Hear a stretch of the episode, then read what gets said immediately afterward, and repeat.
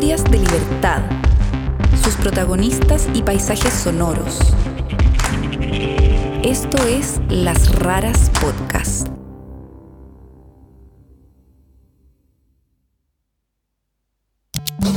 Lápiz azul.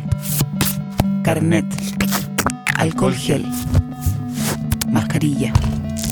Bicicleta. Grabadora. Aire. Tarjeta. Candado. Batería. Casco. Micrófono. Un, dos, tres, probando, probando. Llaves. Celular.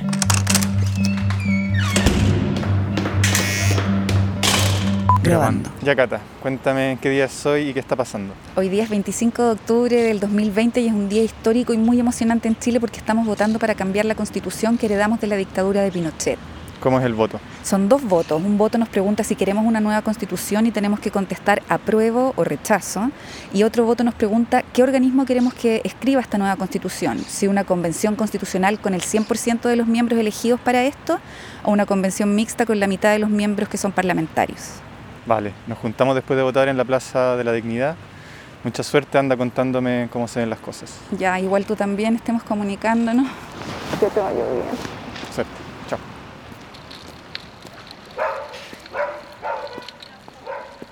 Esto es Las Raras, historias de libertad.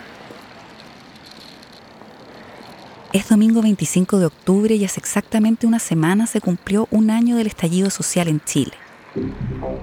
En ese momento publicamos un episodio que se llama Chile y su historia de libertad. Repetirlo de nuevo, eh, no eran los 30 pesos del metro, es todo. O sea, despertamos y despertamos con furia. Son las pensiones indignas para nuestros abuelos, para nuestros papás. Eh, un sistema de salud horrible. Es la privatización de todo. Basta de abuso, basta con toda esta violencia sistemática eh, que hemos tenido a lo largo de todos estos años, desde que terminó la dictadura y empezamos en democracia. Estamos- En este estallido hubo violencia, represión policial y un costo altísimo en heridos y muertos. Lograr justicia para las víctimas es todavía un tema pendiente que no queremos minimizar.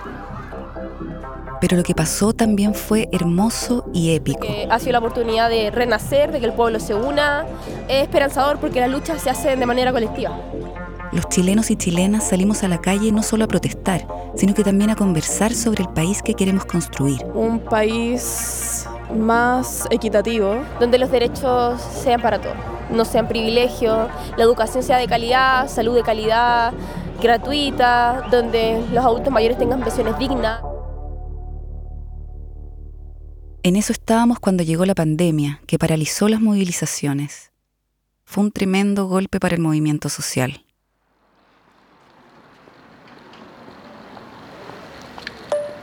Hola Marti, te cuento que se ve mucha gente en la calle, muchos autos, muchos peatones, mucha gente en bicicleta, todo el mundo con sus mascarillas.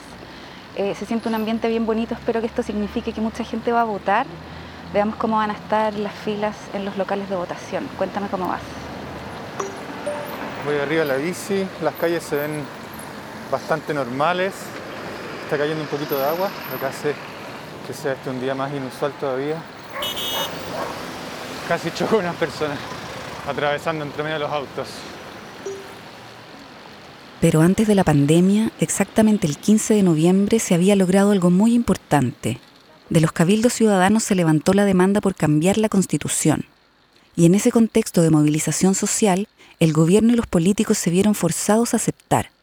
Hablamos de eso en nuestra historia Retrato Sonoro de una Explosión Ciudadana. La constitución que tenemos hoy día fue impuesta por los vencedores militares. La actual constitución chilena se estableció durante la dictadura de Augusto Pinochet sin ningún tipo de legitimidad democrática. Impone un modelo autoritario en lo político y neoliberal en lo económico. Privilegia la propiedad privada sobre derechos como la salud, la educación y la previsión. Restringe el rol del Estado e impone altísimos quórums que dificultan mucho hacer cambios. En la práctica, es una herencia de la dictadura y sus aliados civiles que ha convertido a Chile en un país desigual, sin protección social y que subrepresenta la voluntad de las mayorías para darle poder a las élites. Y por otro lado, también la constitución es un símbolo. También es como el gran bastión de permanencia de esta dictadura. Él es Juan Cristóbal Peña. Soy periodista y soy autor de libros sobre violencia política tanto en dictadura como en el proceso de transición a la democracia que ha sido tan largo. Conversamos con él para tratar de entender cómo llegamos primero a la explosión social chilena del año 2019. Lo que ocurrió el 18 de octubre fue alucinante porque era lo que uno siempre había anhelado.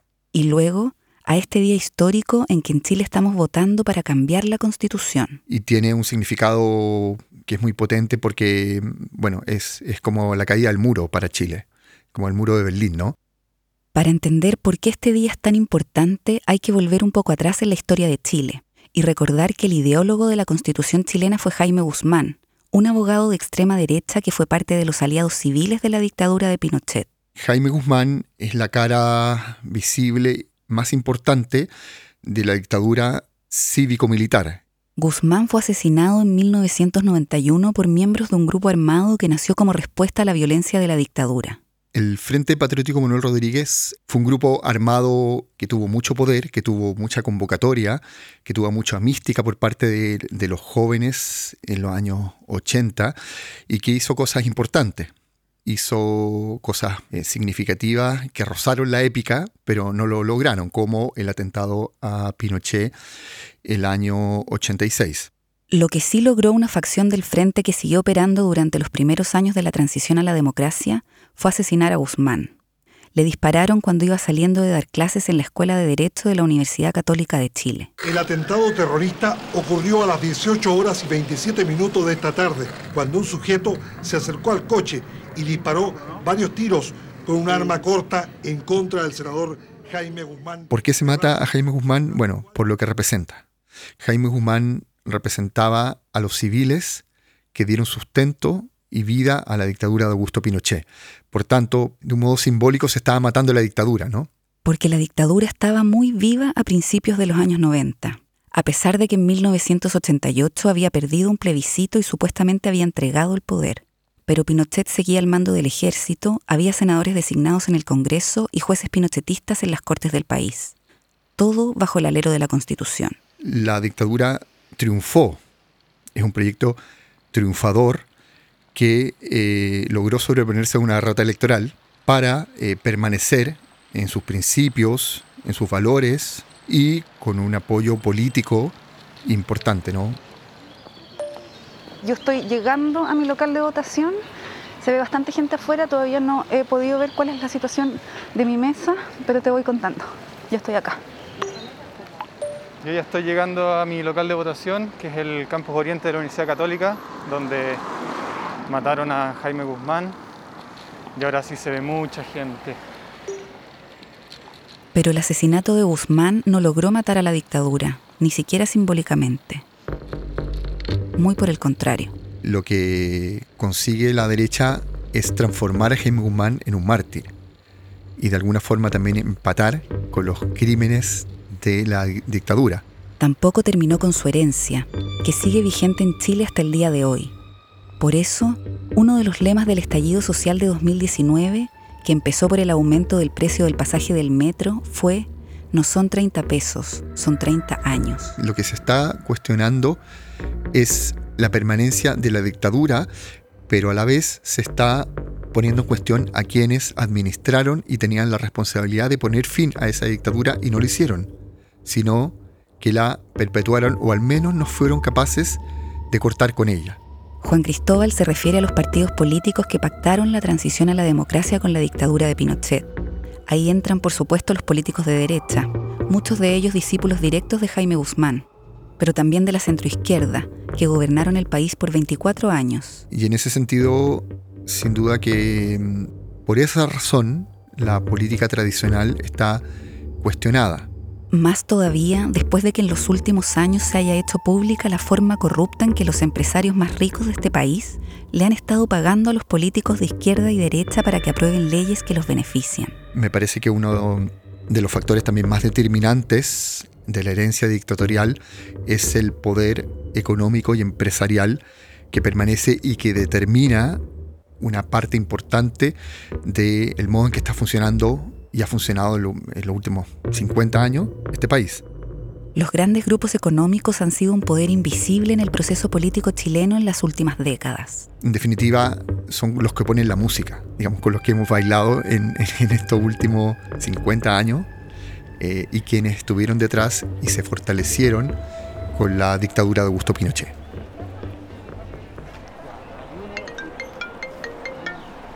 ¿Aló? Hola, ¿cómo está la cosa por allá? Te mueres la cantidad de gente, una cosa impresionante. O sea, mi fila da vueltas a dos manzanas más o menos, para un lado y para el otro. Mucha, mucha, mucha gente, lo cual, por supuesto, es muy, muy bueno porque significa que muchas personas van a votar, están votando. Claro que a mí me toca hacer una fila eterna, pero nada, no importa, estoy bien. Estoy aquí, armarse de paciencia y se mueve, así que bien. Todo esto mientras Chile es un país tremendamente desigual, donde la salud y la educación de calidad son privadas y solo para algunos, donde millones de personas viven del crédito pero no pueden pagar sus deudas porque tienen empleos precarios y sueldos bajos, y donde tenemos un sistema de previsión privado que entrega jubilaciones de miseria. Avance por favor, adentro está todo señalizado. Ya pasé la primera fila, acabo de entrar a la universidad. Hay militares obviamente resguardando la entrada, yo ahora voy camino a mi mesa, mucha gente, mucha gente. Ya entré, entré, entré, voy caminando hacia mi mesa, 227. Así han sido las cosas en Chile. Pero contra todo esto nos levantamos en 2019 y estamos votando hoy. Me toca. Ahí voy. Estoy entrando, voy a votar, qué emoción. Plebiscito Nacional 2020. ¿Quiere usted una nueva constitución? Por supuesto, apruebo.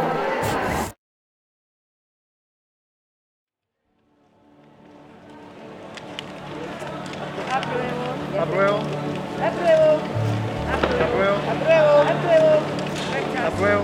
Apruebo. Apruebo. Apruebo. Apruebo.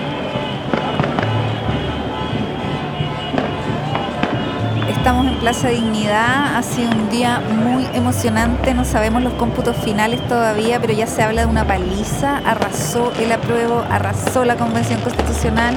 Nosotros estamos muy felices, así que hoy día es un día para celebrar.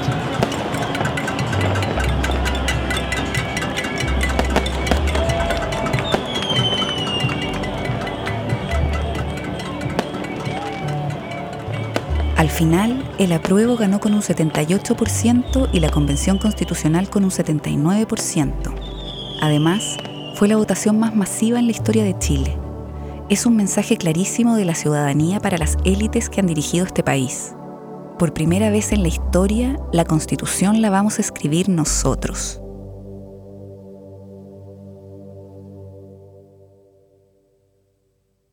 Después de la celebración por este triunfo empieza un proceso complejo.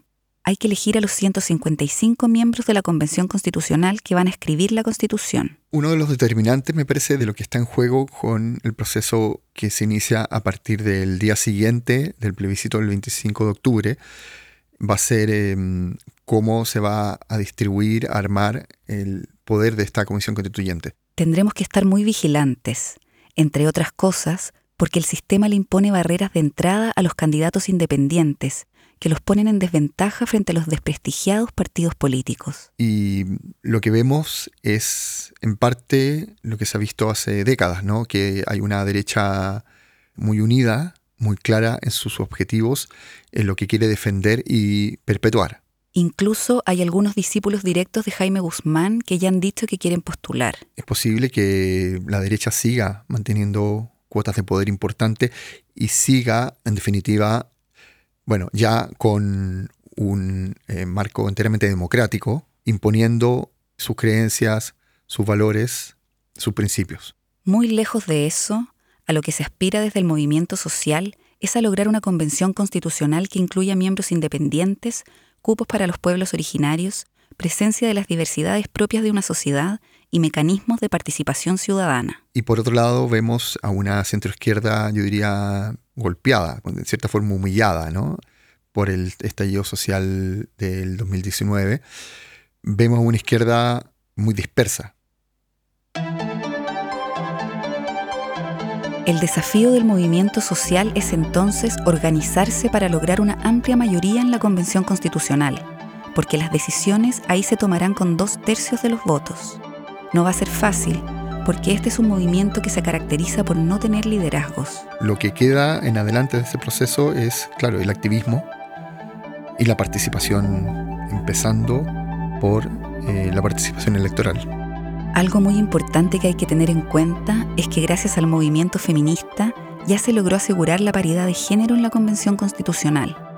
Esto de todas maneras va a traer nuevos aires y va a convertir a esta nueva constitución chilena en un caso único en el mundo. Está todo para que haya un proceso democrático, informado, discutido y donde lo que va a estar determinando ahí va a ser eh, bueno, de qué manera se organizan las fuerzas que quieren cambio. Hay que recordar que todo esto sucede en un contexto de criminalización del movimiento social, con una desatada e impune violencia policial, tanto que hoy la ciudadanía está demandando una reestructuración total de la policía de carabineros. Es una policía que, al igual que otros ámbitos de las instituciones, de la sociedad chilena, significaron una permanencia de la dictadura. A esto hay que sumarle la pandemia, que ha dejado a muchas personas viviendo en la pobreza. También le ha dado excusas al gobierno de Sebastián Piñera para instalar medidas de control, como un toque de queda que lleva vigente siete meses. Después del tremendo y emocionante triunfo en el plebiscito, nosotros seguiremos registrando este proceso, al mismo tiempo en que participamos en él.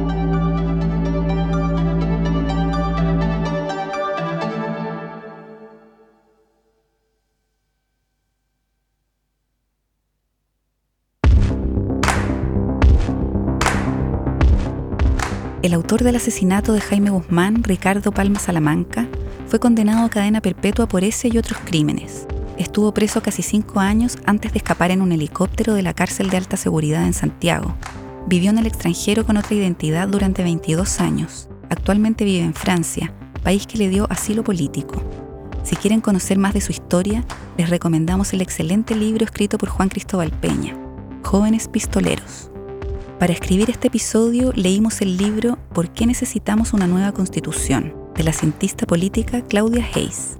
Las raras somos Martín Cruz y Catalina May. Pueden ver fotos y más información sobre nosotros y nuestras historias en lasraraspodcast.com y Las Raras Podcast en Instagram, Facebook, Twitter y YouTube. La música de nuestras historias es de Andrés Nusser. El collage que ilustra esta historia es de Carolina Spencer. Nuestra productora ejecutiva es Martina Castro. Esta temporada es una producción de Adonde Media. Pueden escucharnos en Google Podcast, Spotify, Apple Podcast o donde prefieran escuchar sus podcasts.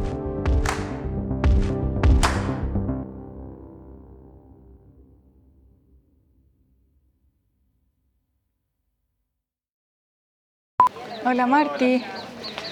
Oye, estoy nerviosa de que haya borrado todo.